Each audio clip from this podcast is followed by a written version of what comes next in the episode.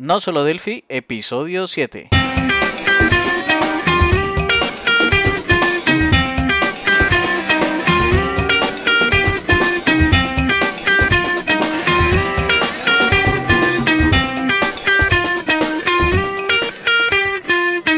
Bienvenidos a nosolodelphi.com, el podcast, el programa, donde hablamos, entre otras cosas, de Delphi. Mi nombre es Emilio Pérez, MVP de Embarcadero de España, y al otro lado tenemos a Johnny Suárez, también MVP de Embarcadero de Colombia. Además, hoy tendremos también un invitado súper especial, del que hablaremos más adelante. Hola Johnny, ¿qué tal está la, qué tal la semana? Muy bien, ha sido una semana donde se han iniciado nuevos proyectos. Ha sido el estreno de Star Wars. No me lo vayas a contar porque más tarde me la voy a ver. Eh, ya No, no casi es ya, eh, ya casi es Navidad y bueno, diciembre es diciembre. Esto por acá es pura fiesta. Hay que aprovechar para realizar nuevos proyectos, cerrar viejos proyectos y pasarla en familia. ¿Y tú qué, Emilio? ¿Qué tal estás? ¿Qué tal la semana? Pues esta semana ha sido muy, muy normalita. Por la mañana he estado dando formación, por las tardes con proyectos muy novedosos. La verdad es que estoy muy contento porque estamos sacando cosas muy chulas. Y bueno, Johnny, eh, como CTA, como publicidad de nuestro podcast, queremos recordar que hemos abierto una encuesta para saber si nuestros oyentes quieren que realicemos un curso gratuito entre Johnny y yo, con la temática que nos digáis. Ahora mismo tenemos 23 respuestas, donde está ganando Unigui con 11 peticiones, pero necesitamos al menos 20 para que podamos realizar este curso. ¿Quién será el ganador? Johnny, Unigui, Datasnap,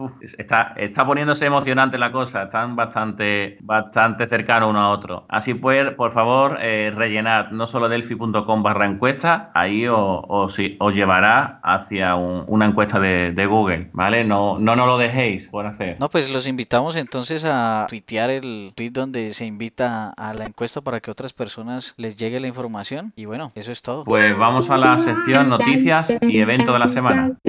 Bueno, Johnny, ¿qué noticias tenemos esta semana? Bueno, hay que estar muy pendientes de esta semana de las promociones de la web de PackPuff, donde encontramos libros sobre programación, algunos como Expert Delphi de Pavel Glowacki, eh, Delphi Solution 1 y 2 de Daniel, de Daniel y Delphi Cook también del mismo Daniel Etetti. Según Wild Not Off, usuario concurrente de Club Delphi, nos ha comentado que anualmente hacen promociones realmente buenas en este sitio, así que dentro de poco podremos encontrar quizás libros de, del talante descrito anteriormente alrededor de 5 dólares americanos. Yo lo veo como una buena oportunidad para regalarnos a nosotros mismos eh, algo en esta Navidad. Ok, Emilio, ¿cómo lo ves? Pues lo veo, lo veo muy bien, Johnny. Me encanta tener libros de programación, tengo muchísimos de, de Delphi y eh, bueno, la verdad que este bundle no lo veo, no lo veo muy mal. Lo pondremos en enlace de, de programa porque son 5 libros por 50 dólares. Es decir, te sale a 10 dólares el libro. Lo que no me ha gustado mucho que hayan metido el de Expert Delphi, el Delphi Solution parte 1, parte 2, el del Delphi Cookbook de Daniel Tetti y después ponen uno de C Sharp. No le, no le veo mucho sentido a ese de, de C Sharp en, en el bundle, ¿no? Pero bueno, Sí, no, no, no, no tiene sentido. Pero igual salen muy baratos porque son libros de 120 dólares más o menos Sí. y pues 50 dólares 5 libros es muy buena promoción. Pero igual lo que pasa es que esta semana que viene como que van a poner a 5 dólares todo cada libro. Entonces incluso va a ser más barato que el, que el bundle que normalmente manejan La ellos. verdad tiene muy buena, muy buena pinta porque habla de multihilos, de desarrollo móvil, interfaces de usuario multiplataforma. La verdad es que me están entrando ganas de comprármelo yo ya sin esperar porque se ve, se ve súper interesante. Sí, sí, sí, está, a mí también me pasó lo mismo cuando leí la noticia. Bueno, ¿y qué, qué otra tenemos, Johnny? Bueno, ya tenemos la tercera en- entrega de la serie web eh, que nos está compartiendo Fernando En otro podcast anterior hablamos de esta serie. Él la comparte por medio de su colección en YouTube llamada Delphi Academy. En esta tercera entrega eh, vemos cómo él integra directamente Sencha, SJS, con Rad Server. Eh, nos habla incluso de la licencia open source de SJS y las diferencias que tiene con respecto a la licencia comercial. Básicamente la diferencia entre las dos es que si tú utilizas la licencia open source de SJS de Sencha, eh, lo que programes ahí también debe ser open source. Esa es como la diferencia entre la comercial y la open source. Sí, eso es por el tipo, el tipo de licencia que tiene puesto. Eh, pasa lo mismo con CMS de, de, PHP, por ejemplo WordPress, ocurre eso. Ocurre lo mismo con WordPress. Como escribas algo que viene de libre, tienes que ponerlo. Por eso no se puede vender plugin, sino que tienes que vender soporte de plugin, por ejemplo, ¿verdad? Eh, sí, es lo mismo. Sí, eso es lo que se, se utiliza en el, en el mercado, ¿no? También en el video, Fernando Risato también nos muestra un ejemplo bastante técnico y bastante interesante uh, desde cero, donde hace la integración entre las dos tecnologías, o sea, entre Sencha.js y Rat Server y en español. Vale, el que sea open source significa que tu proyecto lo tienes que poner libre, lo tienes que subir a un GitHub, pero el, el que tú hagas en tu sitio, ¿vale? Con tu propio soporte y demás, eso puede ser de pago. Eh, ahí son cosas que se nos va un poco de la licencia, es decir, eh, por ejemplo, el ejemplo que siempre venimos es el de las páginas web de WordPress, ¿vale? Eh, hay una empresa detrás que da soporte, que, bueno, da muchas cosas, ¿no? Y después tú lo puedes usar, lo puedes ampliar, lo puedes mejorar. Eh, eso es el, open source. Muchas veces pensamos que por no dar nuestro código estamos ganando y muchas veces hay veces que han hecho código, que lo han abierto en software de RP, que lo han, han puesto en código abierto y sin embargo no, no ha habido mucho fork sobre él porque la gente se ha aunado y han querido mejorar ese, ¿de acuerdo? Igual, igual está pasando ahora, por ejemplo, con Delphi MVC Framework. Eh, lo, lleva Daniel Tetti, pero eh, al, al, tenerlo abierto, la gente lo que está haciendo es ampliarlo, probarlo, mejorarlo, en vez de hacerle el for y decir, venga, ahora lo voy a llamar de otra manera, ¿no? Es un modelo colaborativo que si se lleva adelante, si la, persona que está atrás se involucra, pues puede tener un, un crecimiento grande. Bueno, ¿qué Emilio? ¿Cuál es la noticia de la semana? Bueno, eh, hablamos de Delphi y como no tendríamos que hablar del lanzamiento de la Release 2 de Rad Studio, la segunda actualización de Tokio. Es un lanzamiento de versión menor, pero eh, nos trae cosas bastante interesantes. Primero tenemos un nuevo tema oscuro, un Dark Dem para nuestro IDE. Ya podemos ponerlo en oscurito, como en otros entornos. Se ve bastante agradable al cambio, es un alivio para nuestros ojos y de igual manera, pues mucho más moderno. Sin embargo, pues muchas personas van a preferir ese tema blanco de toda la vida. Nos deja nuestra elección elegir uno u otro cuando arrancamos Delphi la primera vez. Sí, de hecho yo estoy, eh, desde que lo instalé estoy como indeciso. No sé si dejar el, el negro o el blanco de toda la vida y le, he cambiado toda esta semana eh, de un color al otro.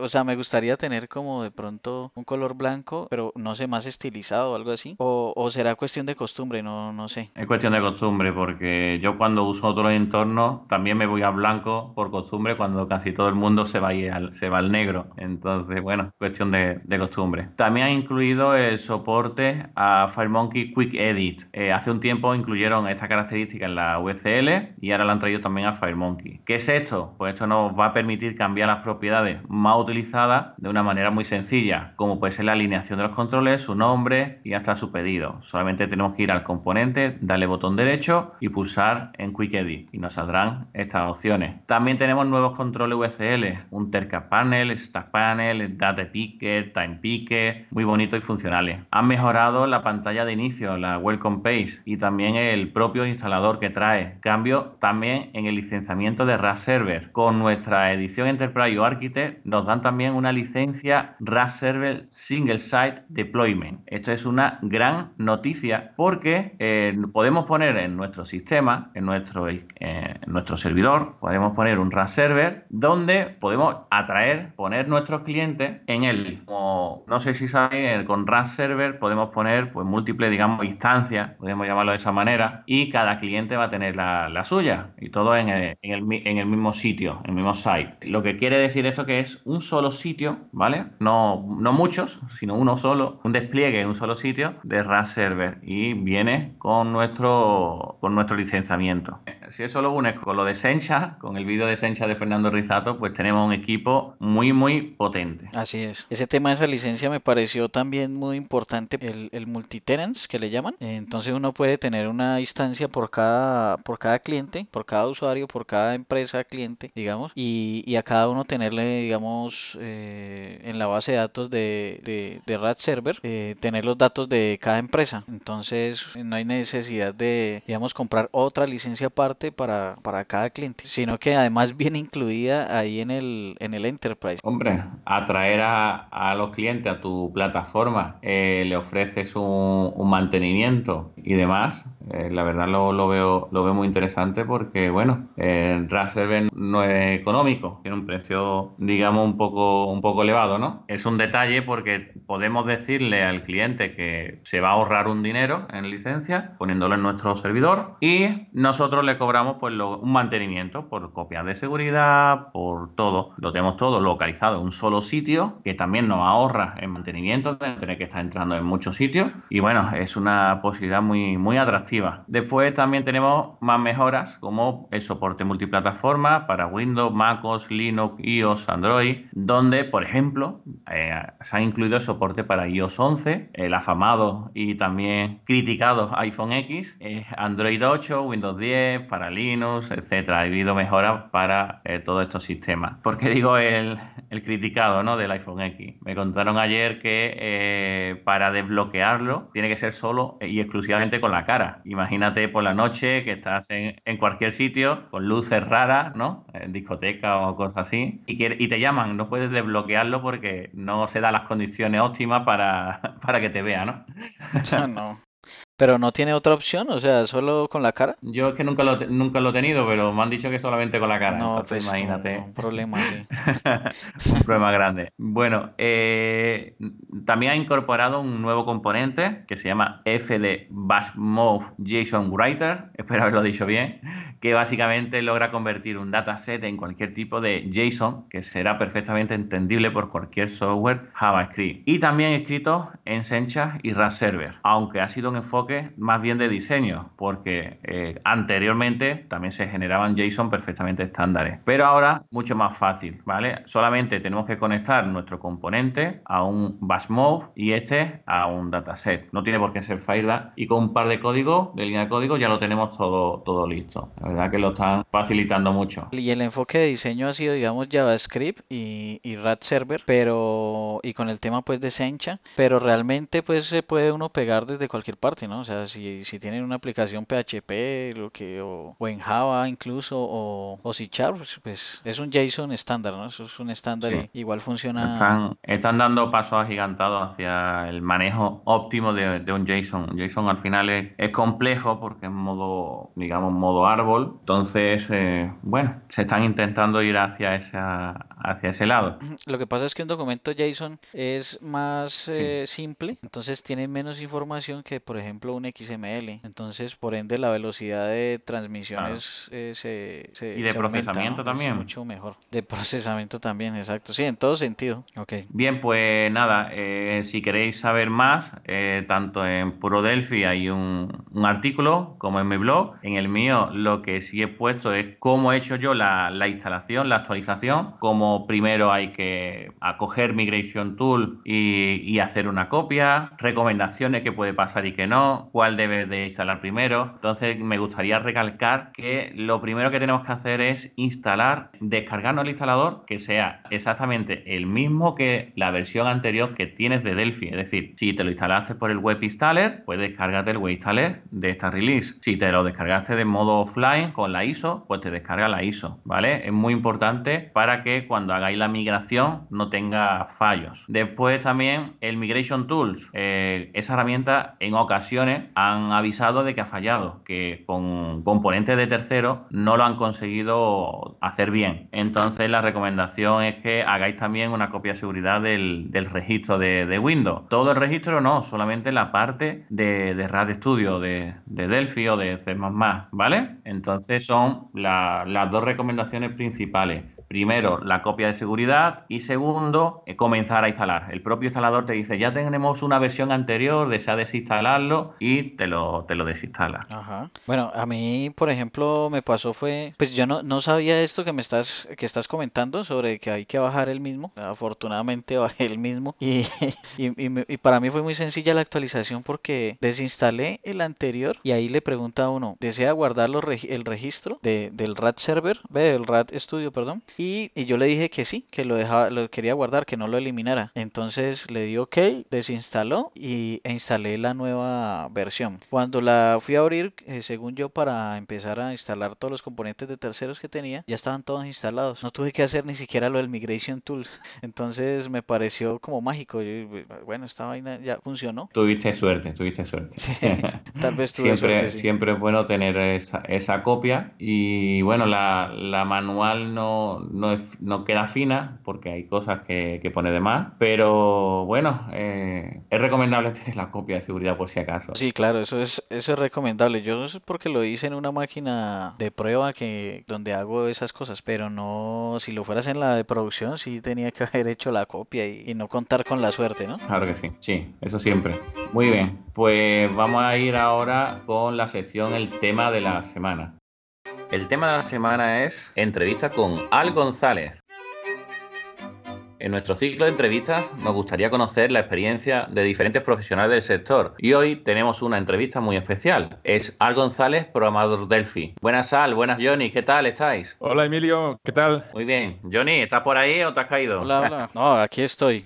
Muy bien. Hola, eh, hola Al. Al, eh, estamos, vamos a hacer una entrevista pues muy, muy, muy cercana para que todo el mundo pueda ver quiénes somos, qué hacemos y demás. Y bueno, nos gustaría que te dijeras cómo te llamas eh, quién eres, eh, a qué te dedicas, ¿de acuerdo? Así en, breve. Claro. Venga, cuéntanos. Bien, bueno, mi nombre es Alberto, eh, mi apellido González y me hice llamar Al González hace algunos años cuando creé una página en internet que se llamaba Programadores Delphi de México. Era uno de aquellos MSN Groups, no sé si recuerdan la sección que tenía Microsoft para crear grupos parecidos a los que hoy se tienen en Facebook, solamente que con un mucho menor número de, integrantes. En aquellos años todavía el Internet no era lo que es hoy. Y eh, yo me aventuré a crear un grupo en MSN Groups para congregar a los programadores Delphi que estuviéramos interesados en apoyarnos mediante preguntas y respuestas, que es un clásico foro, ¿verdad?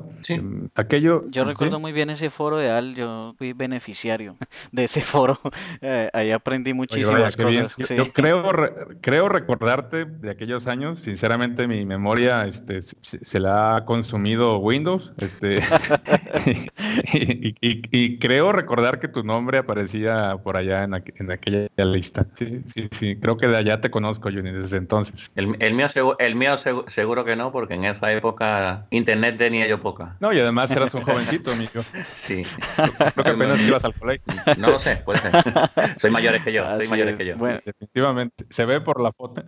Muy bien. Al, eh, bueno, ahí fue fueron tus comienzos? Entiendo que sería época de, Turbo Pascal o ya con Delphi. No, mira, eh, sucede lo siguiente, que ¿Mm? yo, eh, en el vecindario donde yo crecí había un establecimiento comercial que era la tienda de Don Pancho. en ese lugar había unos aparatos extraños y le llamábamos maquinitas. Las maquinitas eran unos videojuegos, tragamonedas, que le insertabas una moneda creo que de un peso mexicano y, este, y te permitía jugar uno de aquellos juegos que, creo que eran Atari, de Arcanoid. Este, Y bueno, pues yo me fasciné mucho con, con aquello porque me parecía tan intrigante cómo podía interactuar una persona con, con imágenes en movimiento dentro de un televisor. Y años después, eh, a, los, a los 16 años, tuve ocasión de, de, estudiar programación y uno de mis, eh, bueno, varios de mis profesores eh, me enseñaron lo que fue Turbo Pascal. Primero aprendí un poco de GW Basic, que fue como la prehistoria de, Visual Basic, y posteriormente vi lo que era Turbo Pascal y me gustó muchísimo más la sintaxis y la manera de programar de Pascal que de Basic. Por aquella época tenía muchas inquietudes acerca del lenguaje. Me pregunté en una ocasión cómo le podíamos hacer para que aquellas rutinas que escribíamos con bastante frecuencia, porque eran cosas útiles en varios programas, en varias aplicaciones, aplicaciones, cómo podíamos concentrarlas en un solo lugar para no tener que repetir código. Se lo planteé a mi profesor, al, profesor de Lira, que, ojalá tuviera la ocasión de volverlo a ver. La verdad es que le perdí la pista. Se, llama, o se llamaba, espero que aún siga con nosotros, este Saúl de Lira, ese era su nombre. Él me hizo una revelación que nunca se me va a olvidar. Eh, él me dijo, mira, en, Pascal existen algo que se llaman unidades, lo, lo, que a veces llamamos units, o en inglés se llama units. Entonces, después de que me dijo eso y que me dijo para qué eran las units, saliendo de clase me fui directo a una librería de la ciudad que era famosa por tener todo tipo de, de material a la venta. Yo no tenía para comprarme el libro, pero estuve cerca de dos horas ahí en los pasillos de la librería. Como no podía comprar el libro, lo, estudié ahí mismo y, traté de memorizar todo lo que leía acerca de las units y de cómo podía uno concentrar ahí funciones de artillería para, para usarse en diferentes programas. Este, como comprenderán, en aquellos años no existían los teléfonos celulares y mucho menos pensar en una cámara digital o algo por el estilo. Entonces, todo era eh, grabárselo de memoria, ¿no? Leyendo y tratando de recordarlo para el día siguiente, al entrar al laboratorio de cómputo, eh, empezar a practicar aquello que había leído. Eso me enganchó a mí de por vida porque comprendí que concentrar en, un, en, repositorios eh, centrales lo que es el código común de las aplicaciones ayuda muchísimo a reducir el esfuerzo de programación y hacer que el desarrollo de software sea muchísimo mejor estructurado, con menor tasa de errores y, y, con un mejor mantenimiento. Por eso Al te, te llevó a tener el, tu componentes. Así es, eso me llevó a ir creando una biblioteca que al principio era una biblioteca muy rudimentaria de funciones. Posteriormente le fui dando forma eh, de manera, creo yo, un poco más profesional y siempre tratando de, de usar lo más eficiente que pudiera tener a la mano en la creación de todas aquellas rutinas. Eh, incluso cuando estaba creando alguna rutina, me preguntaba cómo podía hacerla mejor, qué, qué más había dentro de Delphi, o bueno, entonces dentro de Pascal, que pudiera servirme para eficientar eh, esa función. Y, eso me llevó a indagar y a sumergirme en las profundidades de la unidad System de, de Turbo Pascal, que hasta la fecha existe en Delphi, la unidad System, system. Eh, donde uno puede encontrar lo que es mucho de la magia del compilador. Pues como ustedes saben, hay, muchas rutinas que, que, no existen como, como tales, no, vaya, no, no son declaradas como declaramos cualquier rutina de Delphi. Sin embargo, el compilador se encarga de mostrarla como si fuera una función de verdad y, a la hora de crear el programa ejecutable eh, trabaja como, como fue diseñado eh, ese código. ¿no? Bueno, al final de cuentas me convertí en un programador bibliotecario o alguien crea bibliotecas de programación para facilitarle las cosas a los programadores que crean las aplicaciones finales. Esa biblioteca de la que está hablando hoy en día es la misma GH Library, ¿cierto? Así es, ha, ha tenido varios nombres. Primero fue BPDGH, que era biblioteca de biblioteca de programación en Delphi de GH, algo así, y luego se llamó Interfaz GH y actualmente se llama GH Library. Eh, para esto debo decirles algo, desde que yo estaba estudiando decidí eh, usar GH como mi marca, no, no, no, como una marca comercial, sino como un símbolo, porque las letras GH son las letras centrales de un teclado de computadora. Entonces no tienen, un, no tienen un significado, mm, digamos, gramatical, sino que simplemente es por el hecho de que están en el centro. Sí. Tú también miraste el teclado, ¿cierto, Emilio? también, también, también. Lo acabo de mirar. ok. Hasta, el día de hoy no me he dado cuenta de dónde estaba la G y la H. Ah, vaya. muy bien, muy bien, Al. Eh, GH Freebare, ¿qué podemos encontrar en esta librería que pueda ayudar a nuestros oyentes? Mira, eh, te podría decir que la biblioteca GH Freebare que se encuentra actualmente en GitHub es una biblioteca que contiene parte de lo que yo he ido metiendo a lo largo del tiempo en mis unidades de Delphi, en mis units. Desafortunadamente no he logrado consolidar en una sola biblioteca todas las pequeñas bondades que he ido programando en años anteriores. Siempre hay una versión más nueva que contiene algo que no contiene la versión anterior, pero voy soltando cosas que ya no están en las versiones nuevas y que sin embargo con un poco más de tiempo, un poco más de dedicación y, un poco más de inversión, porque en esto se requiere también mucha, mucho apoyo de parte de, de los clientes y la comunidad, eh, podría llegar a tener todo junto, todo lo que fue funcional y sigue siendo funcional en Delphi Berlín, podría tenerlo en Delphi Berlín. ese es mi propósito, poder sacar un compendio completo de todo lo que, lo que son las rutinas, las clases, todo el código que aún es útil en Delphi Berlín. Me gustaría tenerlo eh, disponible para la comunidad. Desafortunadamente en GitHub he logrado subir solamente una, una parte de todo eso e incluso la versión que está ahí es compilable solo en XC7. Actualmente bueno, podríamos, podríamos hacer Una, una llamada a la comunidad, a todos los, nuestros oyentes, el que quiera colaborar, que tenga versiones últimas de, de Delphi y pueda ayudar. Al final es un GitHub, es clonar claro, eh, el repositorio y, y, hacer, y hacer pruebas. Y de esta manera pues ayudamos, porque si cada uno de nosotros pusiera su, su biblioteca o sus unidades más usadas, pues nos ayudaríamos muchísimo entre todos, la verdad. Sí, por, supuesto. Eh, yo, eh, hay, dos cosas que me gustaría decir. Una de ellas es que la versión actual de GitHub, desafortunadamente, eh, tiene unos cuantos callejones sin salida y voy a aclarar cuáles son esos callejones sin salida. Este, no sé si tengan presente que en algunas versiones modernas de Delphi, Embarcadero permitió que se pudiera desde un class helper, desde un ayudante de clase, acceder, acceder a los campos privados de la clase a la que ayuda. Eso a mí me permitió eh, añadirle cosas interesantes a ciertas clases de mi biblioteca y, y, posteriormente cerraron esa característica, la clausuraron en Delphi Seattle, me parece.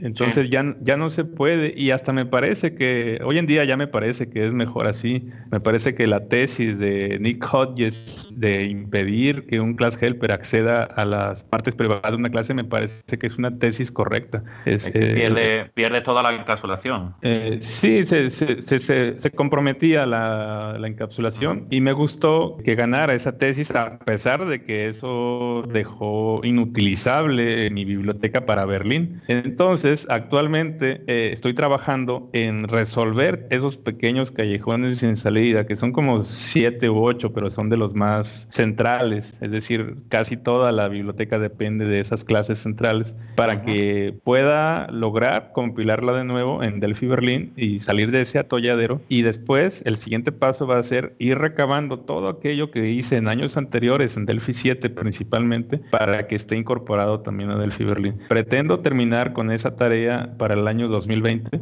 este, que es cuando tengo intención de retirarme de la programación. Para entonces quisiera dejar un legado con esta biblioteca y que la comunidad pudiera disfrutar de ella de la manera en que le, le sea benéfica. De todas maneras, de todas maneras, eh, si no biblioteca completa, porciones de ella seguro que le viene bien a cualquiera. Sí, desde luego. Ahí hay código que se puede estudiar, creo yo, que ahí hay código que se puede analizar. A mí me parece, por ejemplo, interesante notar cómo muy pocos programadores, realmente muy pocos programadores Delphi, utilizan la directiva absolute de, de Pascal, siendo que es una directiva perfectamente vigente en Delphi y, tiene muchos beneficios. Al, te confieso una cosa, yo viendo la, la GH Library aprendí a usar la directiva absolute. Ah, mira, qué bien, me alegra escuchar eso. ¿Nos cuenta un poquito cómo se hace? ¿Para qué sirve? Mira, la, la, directiva absolute tiene el, el, propósito de permitir declarar una variable local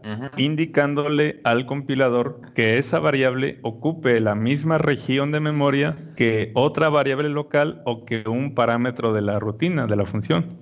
Entonces, el beneficio ahí es, es enorme en muchos sentidos, porque en número uno, eh, o en primer lugar, el decirle una variable que ocupe la misma región que otra, automáticamente te ahorra memoria. ¿Estamos de acuerdo? Ahora, muchas veces tú necesitas hacer un molde de tipo, lo que en inglés se conoce como typecasting. Ese molde de tipo te lo puedes ahorrar si le dices a la variable A de tipo integer que ocupe el mismo espacio que la variable B de tipo pointer. Sí. Porque en ocasiones hay que convertir un pointer a, a integer y si la conversión la tienes que hacer dos o tres veces dentro de la misma rutina, te ahorras esos dos o tres moldes de tipo declarando la, la variable como absoluta. Es, diciendo, es decir, diciéndole con absolute que su dirección de memoria es exactamente la misma que que la dirección de memoria de la otra variable. Pero eso al, trabajar con primitiva, entonces, ¿no? Sí, eso es al trabajar con datos primitivos, evidentemente, pero te, ayuda bastante con objetos también, con records, con este, con los mismos parámetros. Desde que aprendí a hacerlo con la librería ideal, lo utilizo mucho es en los, por ejemplo, los objetos que vienen por un parámetro en un método. Entonces declaro una variable absolute como, como lo necesito dependiendo del, parámetro que viene. Entonces lo necesito de otra forma, de otra clase. Y así no tengo que estar haciendo el typecast todo el tiempo en el resto del, método. Eso es algo que, toca es como mostrar, ¿no? Según veo. Así es, Johnny. Este, de hecho, un ejemplo de lo que acabas de decir lo muestro directamente en, en la portada de mi Twitter. La imagen principal de mi Twitter, la, la imagen azul, eh, ustedes pueden ver ahí un ejemplo de la vida real de, de, la directiva Absolute que yo utilicé en la programación de un, de un SDK hace un par de años. Ahí pueden ver un método assign, no sé si, si tengan oportunidad de, de, mirar en este momento. Ajá, eh, es la, la redefinición del método virtual assign, que como saben es un método virtual de tpersistent. Como es un método virtual, este, no puedes tú cambiar el tipo de dato que tiene el parámetro source, ¿cierto? Tienes que volver a declarar el método tal cual fue declarado originalmente. No puedes ponerle en lugar de tpersistent eh, otra clase, tiene que ser tpersistent porque así viene de origen. Entonces, como yo sé que ese tpersistent es un objeto, en ese caso tu not id, esa es una, una clase que yo creé para, para, el SDK en el que trabajé, al preguntar eso con, con el operador is, automáticamente ya puedo usar la variable que declaré como absolute para referirme directamente al parámetro source sin tener que aplicarle el molde de tipo. Si se dan cuenta, ahí tengo eh, seis referencias a elementos que solo están declarados en la clase TU1ID y esas referencias las, las pude hacer en directo sin tener que aplicarles seis moldes de tipo. O sea, te ahorras seis moldes de tipo gracias a la directiva absoluta. Lo quise poner ahí al frente porque, vaya, siento que es una técnica muy poco explorada. La directiva absoluta, como dije hace un momento, la utiliza poca gente y sin embargo es, es muy, muy útil para hacer el código más elegante y más sencillo de comprender. Vale, bien, pues Al, eh, para una persona que esté comenzando en el mundo de la programación, que todo el mundo le dice eh, no te pongas con Pascal orientado a objetos, ¿no? Podríamos definirlo así, o, uh -huh. o con Delphi, o con Lazarus, o, o, cualquier alternativa de las que tenemos. ¿Qué le, qué uh -huh. le recomendarías? ¿Que huyera corriendo de, de, este lenguaje porque es muy antiguo, muy, muy viejo, etcétera? ¿O que es ideal para uh -huh. comenzar a aprender y que tiene muchísimas posibilidades? A día de hoy?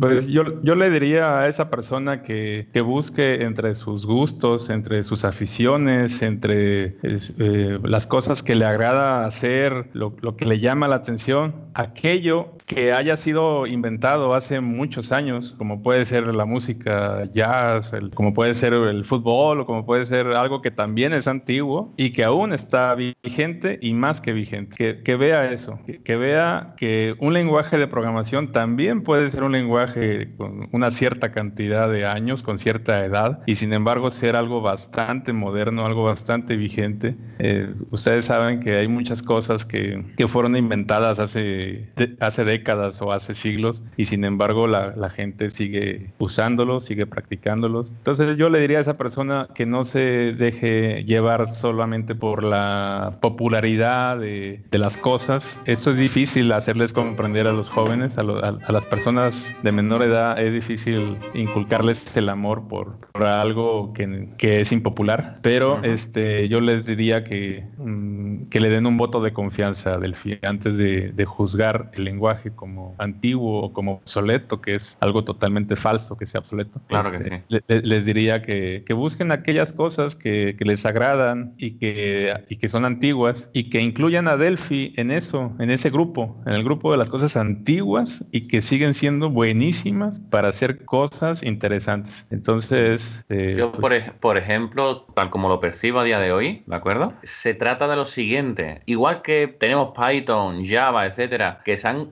reconvertido en un lenguaje de, de backend, de, parte, digamos, de la parte servidora, en Delphi se está moviendo también hacia esa, hacia esa zona. Es decir, eh, tenemos el frontend hoy en día con, digamos, con Sencha, digamos, con Bootstrap, digamos, con cualquier framework JavaScript. Y en el backend, pues una opción muy buena, muy válida, pues sería poner Delphi ahí, que hoy en día pues lo podemos programar para Linux, eh, lo podemos programar para Windows. Ese backend lo podemos hacer de, esa manera. Y vamos a esa zona que seríamos expertos en backend, cuando toda la vida hemos sido expertos en backend, en frontend, en todo.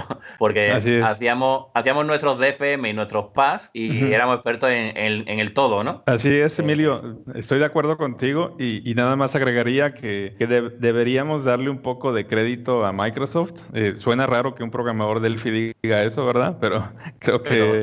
estamos, muy unidos a ellos, queramos. Sí, estamos muy unidos y, debemos darle crédito a Microsoft porque hubo una época en la que las empresas de tecnología no eran dirigidas por vendedores, sino que había gente eh, que sabía de ingeniería tomando las decisiones dentro de las empresas. Cierto que Bill Gates era más vendedor que otra cosa, pero no era la persona que decidía cómo tenía que ser la API de Windows, ¿estamos de acuerdo? Entonces, desafortunadamente, hoy en día, en casi todas las empresas tecnológicas, quien decide cuándo liberar un SDK, una API, este, una biblioteca, generalmente es, gente que no sabe de programación, que está ávida y ansiosa por, por vender. Yo ya no he visto empresa grande de tecnología que, que no haya caído en el mismo vicio. Eh, entonces hubo una época en que Microsoft estaba eh, exenta de, de, de, ese problema y aunque Bill Gates estaba al frente, había muchísima gente que sí sabía de programación, que sí sabía lo que era bueno para, para desarrollar software y que liberaba con su debido control de calidad y su debida estructura a las diferentes versiones del sistema operativo de la API de Windows, perfectamente documentado todo, para permitirle a los desarrolladores aprovechar la, la propia API de Windows en la construcción de buenas aplicaciones. El primero que, que aprovechó de,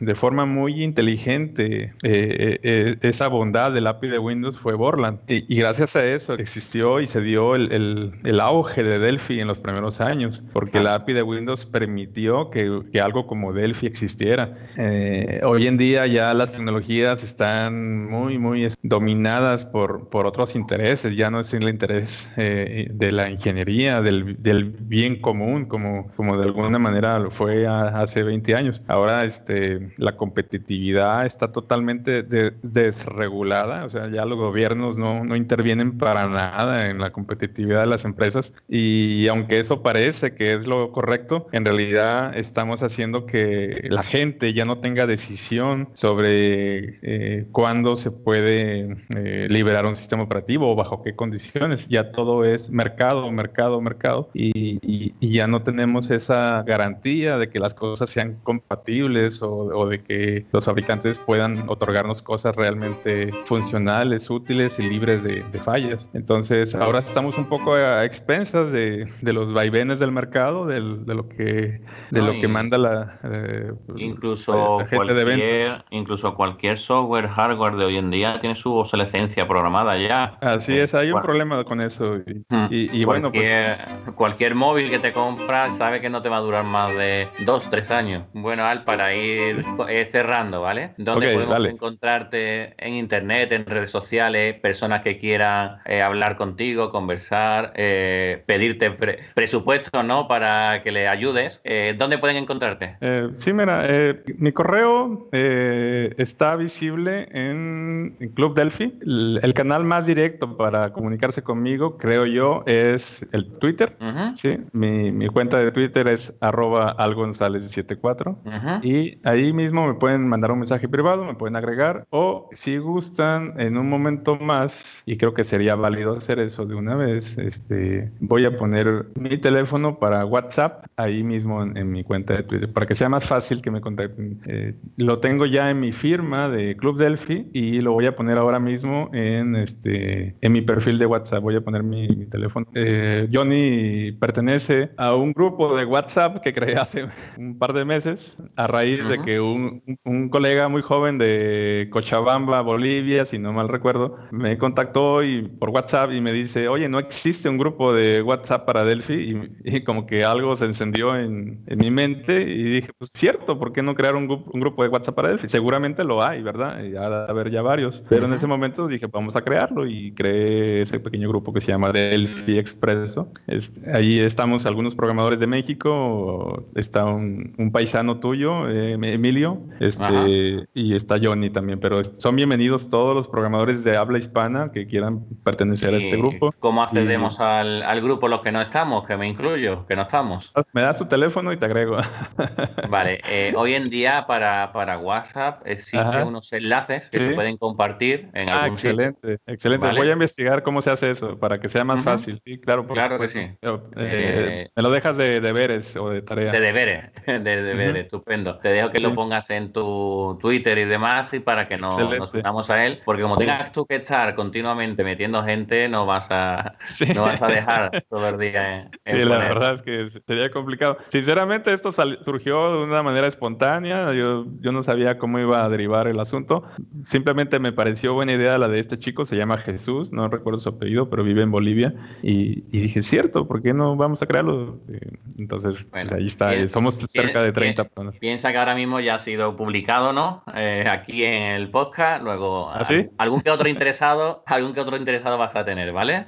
Vaya, qué bien. Este, ahora mismo me, me, hace falta, por el lado profesional, sinceramente me hace falta un poco de, de trabajo. Estoy trabajando actualmente para una empresa eh, en la Ciudad de México, dando una, una consultoría de tiempo indefinido. Con ellos estoy trabajando de lunes a jueves y, eh, me, se puede decir entre comillas que me sobra un poco de tiempo para, para, hacer otras cosas, ¿no? Entonces eh, voy a intentar a, seguir aportando a la comunidad, seguir trabajando en HF Freebury y si, si además de eso existe alguien que necesite apoyo profesional, bien pagado, por supuesto, en Delphi, este, pues estoy a la orden. Venga, pues cualquiera que, que se encuentre en la zona de México o que quiera ofrecer teletrabajo, pues aquí tenemos sí, por supuesto. al... No, no, tengo problema con eso. Este año le ayudé a algunos colegas del extranjero con diferentes situaciones, este, sobre todo solución de bugs. Em, cada vez me, me, me, gusta más esta área, la de explorar el código ajeno y encontrar la, causa de, de, algunas situaciones de, de, de, fallas o de bugs poco, eh, poco visibles que hay que meterse hasta las entrañas de la, del código para ver dónde está la causa. No soy ningún mago ni nada por el estilo, pero creo yo que he desarrollado cierta habilidad para encontrar las fallas en los programas y, y eso me ha permitido poderme eh, ir abriendo paso en esa actividad también. Muy, muy interesante. A mí me, me pasa parecido. Eh, no, no resolverlo, pero sí en encontrarlos. Soy especialista en encontrar agujeros, problemas en, en software. Es un don, ¿no? Eh, toco un software y ya no funciona y eso ¿por qué? ¿No? no ¿se, te ocurrió, se, te ocurrió meter este input? No, no se me ocurrió lo que me dicen. Vale. Mira, pues. eh, ocurre con Delphi, pues ya sabes, háblame. Soy especialista en encontrar eso, esos bugs, ¿vale? Okay. Muy bien, Al. Podemos hacer pues, un buen equipo.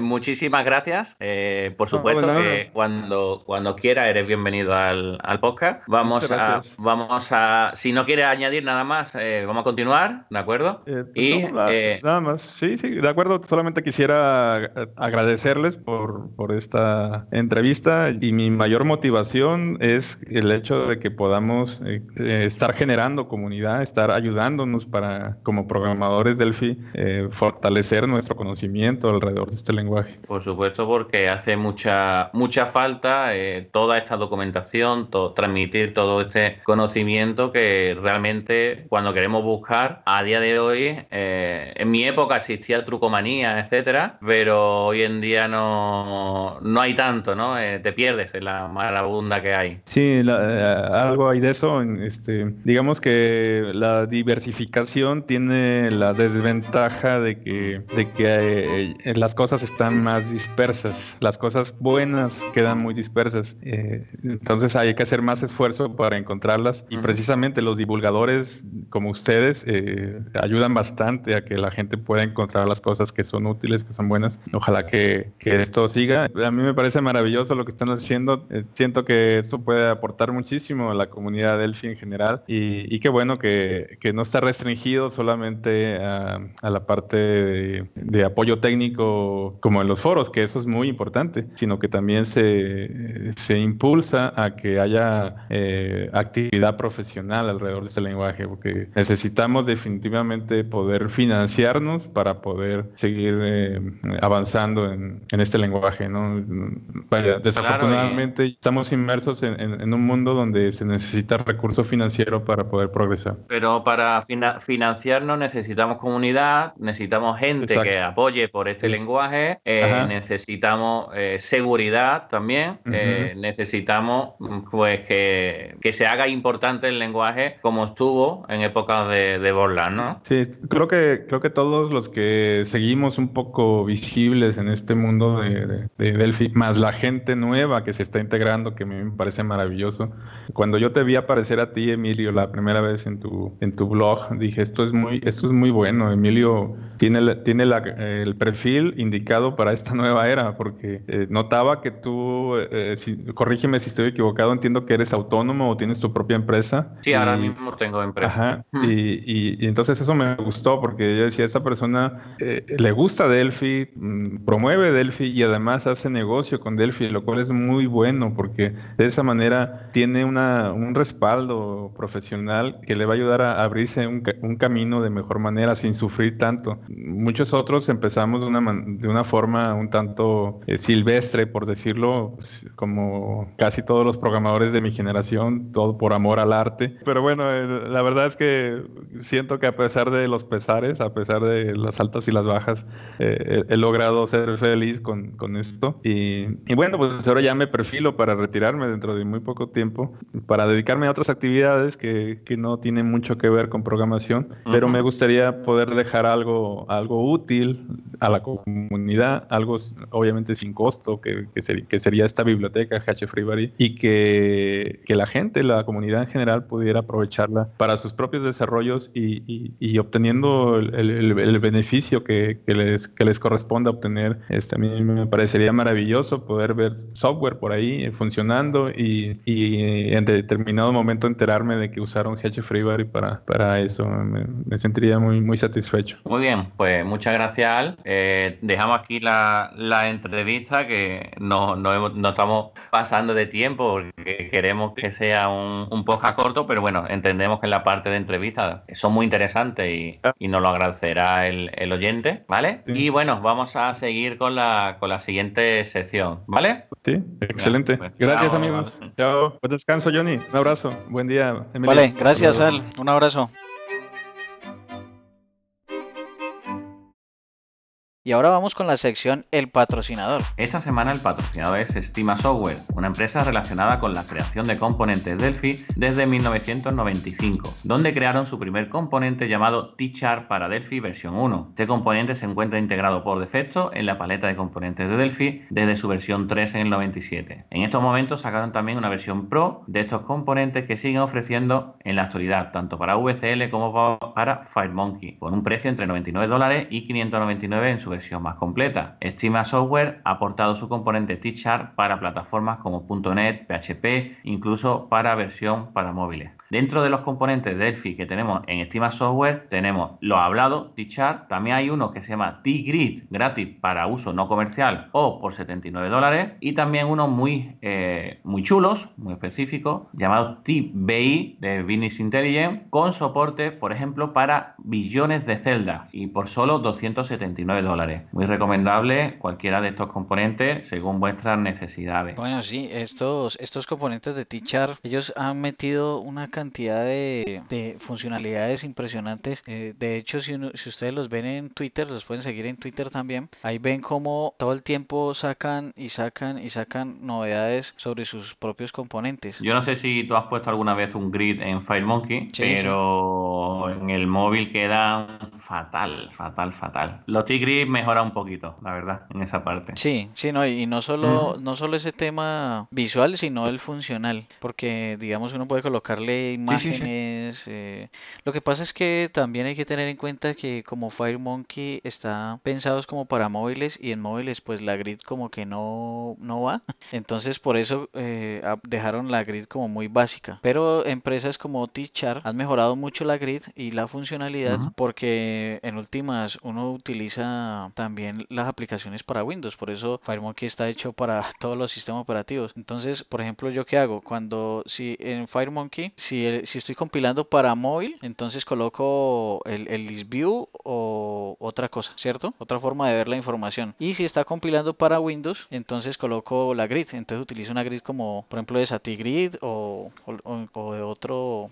o de otro tipo, ¿no? Personalizando la que ya viene por defecto, puede ser. Claro, piensa que hay un tipo de, cliente muy olvidado por, nosotros, por la comunidad Delphi, que son los, clientes en, Mac, que trabajan con Mac, con Eh, podemos desarrollarles la aplicación perfectamente para, para ellos y además no, no, lo agradecerían este tipo de, de clientes. Mm. Bueno, Johnny, sí, pero nosotros muchas veces tenemos el Mac y el Windows en el mismo sitio, usamos Parallel o cualquier sistema, pero en, empresas y demás no suelen, no suelen tener la, la, virtualización. Entonces, o si la tienen, están deseando quitarla, porque muchas veces llevar una un doble mantenimiento es muy, muy costoso, ¿vale? y bueno, dime, Johnny, ¿qué, qué tenemos eh, de concurso? ¿Vamos a, ¿Vamos a la sección del concurso?